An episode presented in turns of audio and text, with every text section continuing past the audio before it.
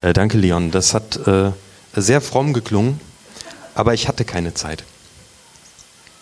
Und ich wollte auch heute nicht predigen. Aber äh, du kannst dich hinsetzen. Mehr dazu Äh, jetzt, ne? Mehr dazu jetzt. Also ich die, wirklich am Donnerstagmorgen wusste ich schon, ich habe überhaupt, ich habe nicht null Bock zu predigen, ich habe keine Motivation. Ich habe nicht nur keine Motivation, ich bin kernunmotiviert. Ich will am liebsten am Sonntag in Jamaika sein oder sonst wo, nur bitte, ich möchte nicht hier sein. Ich, hab, ich möchte nicht predigen.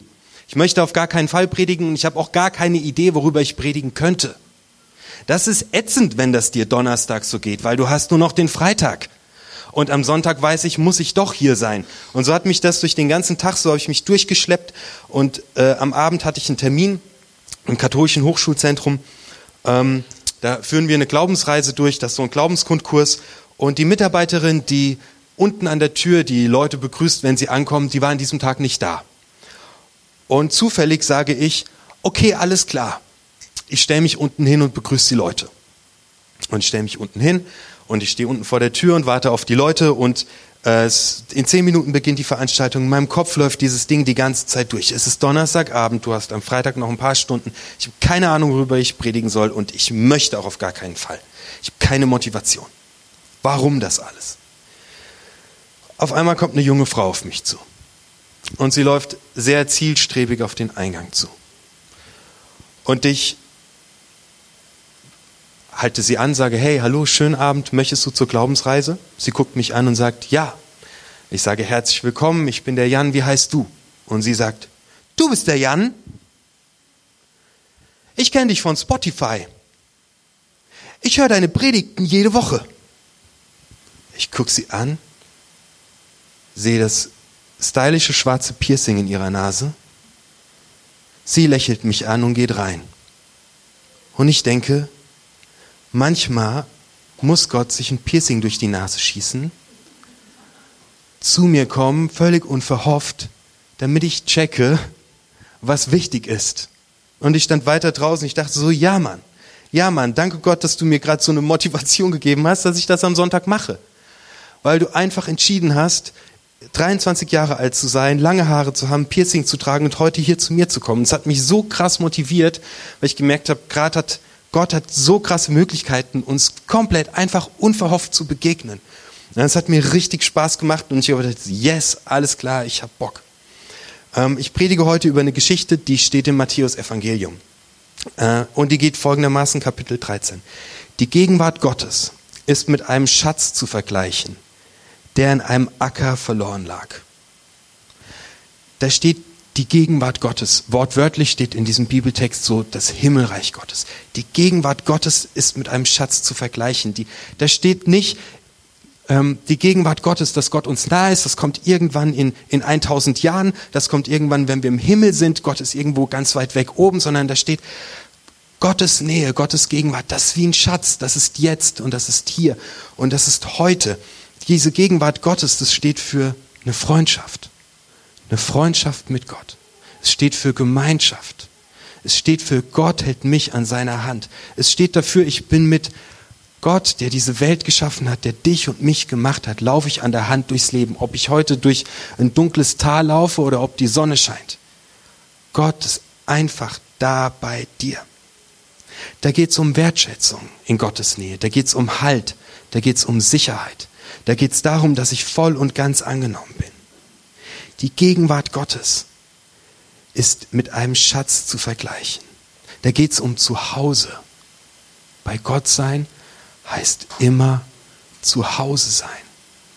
Zu Hause darf ich einfach sein, so wie ich bin. Bei Gott sein heißt wissen, wer ich bin. Weil Gott sagt, dass er mich sehr gut gemacht hat am Anfang in der Schöpfung. Gottes Gegenwart ist wie ein Schatz. Wie geil ist das? Geborgenheit, Sicherheit, mit Gott an der Hand zu laufen, zu wissen, wer ich bin. Das ist der Hammer. Gegenwart Gottes ist der Raum, in dem Gott der Bestimmer ist. Wir hatten das als Kinder immer in, also wenn wir gespielt haben bei uns, so, wer ist der Bestimmer? Also einer war immer irgendwie der Bestimmer, was wir heute Nachmittag spielen. Ja, so, aber es gibt noch ganz andere Arten und Weisen, wie jemand etwas bestimmen kann. Jemand kann dich bestimmen, wie ein Ornithologe einen Vogel bestimmt. Herr Gott bestimmt, wer ich bin. Er sagt, hey Mann, dich habe ich mir ausgedacht und ich finde dich der Knaller. Für mich bist du ein Schatz, du bist großartig und wunderbar. Leute, die Gegenwart Gottes, das ist mit einem Schatz zu vergleichen, der in einem Acker verborgen lag. Ein Schatz ist unverdient. Einen Schatz findet man.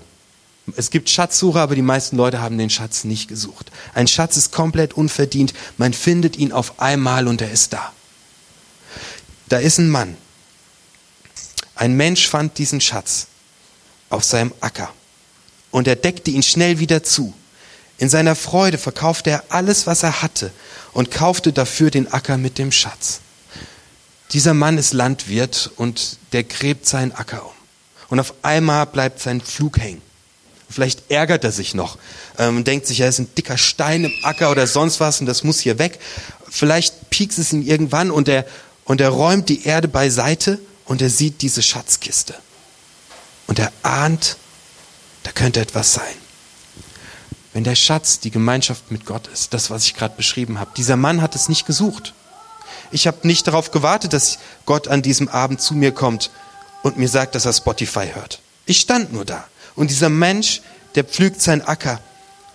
Und auf einmal stößt er auf einen Schatz. Er bekommt eine Ahnung, dass da mehr ist im Leben. Er bekommt eine Ahnung davon, dass die ganzen Geschichten mit Gott doch stimmen könnten.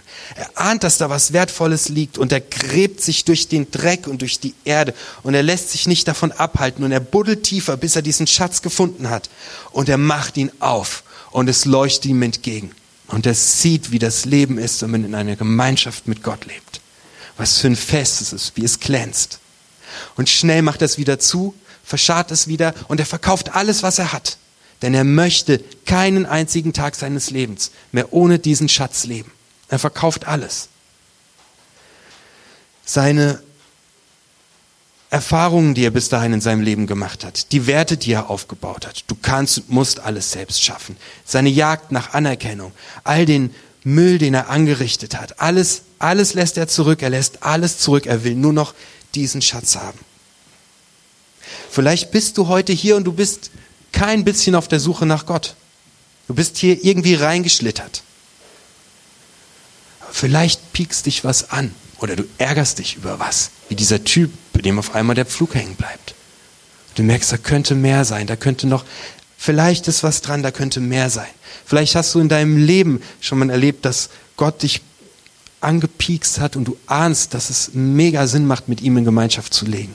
Dann buddel, bleib dran buddel dich durch den Dreck, buddel dich durch die Erde und finde diesen Schatz. Dieser Mensch hat Gott nicht gesucht, aber Gott lässt sich von ihm finden. Und das ist meine Zusage an dich heute, wenn du auf der Suche bist, wenn du dich danach sehnst, diesen Gott kennenzulernen und in der Beziehung zu ihm zu leben. Gott lässt sich von dir finden. Die Story geht weiter. Jesus erklärt noch ein zweites Beispiel, wie das ist, wenn man einen Schatz sucht oder einen Schatz findet. Die Gegenwart Gottes ist wie ein Mensch, der schöne Perlen sucht. Als er eine entdeckte, die besonders wertvoll war, verkaufte er alles, was er hatte und kaufte sie. dieser Mensch, diesmal, es gibt einen Unterschied zu dem ersten Bild. Im ersten Bild ist die Gegenwart Gottes, ist dieser Schatz in der Erde. Die Gemeinschaft mit Gott ist dieser Schatz in der Erde, den jemand ganz unverhofft findet. Hier wird der Mensch, der die Perle sucht, schon als die Gegenwart Gottes beschrieben. Wenn du auf der Suche bist, wenn du gerade tapsend umherläufst und sagst, so ich wo, wo geht mein Leben hin? Wohin führt mein Weg dich? Dann sagt dir diese Geschichte von Jesus, dass Gott schon mit dir unterwegs ist. Der ist schon da. Der läuft neben dir. Der sieht dich. Die Suche nach Gott ist schon eine Zeit, in der Gott ganz dicht bei dir ist. Schon während du mich suchst, sagt Gott, bin ich bei dir und halte deine Hand. Und du spürst schon, was da kommt und kannst es schon ein bisschen sehen. Und dieser Mann sucht nach dieser ganz besonderen Perle. Und jetzt kommt etwas, was es mit der ersten Geschichte gemeinsam hat. Und wieder verkauft er alles, diese eine wunderbare Perle zu bekommen. Hör auf, dich auf deine eigene Kraft zu verlassen und zu denken, du musst dieses Leben perfekt machen. Du kannst es nicht. Und du wirst scheitern. Verkauf es, lass es hinter dir. Lass es zurück und setz dein ganzes Vertrauen auf Gott. Verkauf deine Ansprüche, die du hast an dein Leben und wie geil es eigentlich sein sollte und denen du hinterherrennst und doch niemals zufrieden bist. Und verkauf deine Überstunden und und den ganzen Kram, den du tust, um irgendwie wertvoll zu sein. Und verkauf, wo du dich verrätst, weil du denkst, du müsstest so oder so sein, dass du anderen Menschen gefällst. Verkauf es, lass es bleiben, hör auf damit, es bringt dir nichts. Verkauf das alles für diese eine Perle. Die Gegenwart Gottes. Gegenwart Gottes heißt bei Gott sein, der mir sagt, wer ich bin, der mich wertvoll macht. Ich kann diese Geschichte auch aus dem Blickwinkel sehen, dass du nicht der bist, der einen Schatz sucht, sondern dass du ein Schatz bist, der gefunden wird. Das geht auch. Dann ist Gott, wenn der Piercings tragen kann, kann der auch ein Bauer sein. Dann sucht er dich und findet dich und geht mit dir. Und Gott wühlt sich durch den Dreck durch. Manchmal denken wir, fuck, wir sind so unheilig. Wie kann Gott was mit uns zu tun haben wollen? Aber Gott wühlt sich durch den Dreck durch und dann verkauft er alles. In Jesaja, das im Ersten Testament, gibt es im, im Alten Testament gibt es einen Propheten, der heißt Jesaja. Und er schreibt, Gott, ent, ist ein ganz altes Deutsch, entäußerte sich selbst und wurde Mensch. Er veräußerte sich selbst. Er gab alles und er starb am Kreuz. Für den ganzen Dreck, der in unserem Rucksack noch steckt, der über unserem Schatz liegt der da ist. In 2. Korinther 5, Vers 17 steht, wenn ein Mensch zu Christus gehört, ist er neu geschaffen. Was früher war, ist vorbei. Etwas ganz Neues hat begonnen. Ich lade dich ein, in diese Gegenwart Gottes jetzt zu kommen. Wir singen noch ein paar Lieder zusammen. Du hast die Möglichkeit, ein erstes stilles Gebet zu sprechen und zu sagen, hey Gott, hab dich nicht gesucht, aber krass, dass du da bist. Oder Gott, ich suche dich schon die ganze Zeit, so Mann, Mann, Mann, ich will dich finden. Du kannst heute mit einem ganz einfachen Gebet starten und ich lade dich ein, die Songs mitzusingen und Gott, der uns eine, ein neues Leben gibt, einen neuen Wert gibt, für den wir ein Schatz sind, einfach dafür zu feiern und es in diesem Feiern zu verinnerlichen.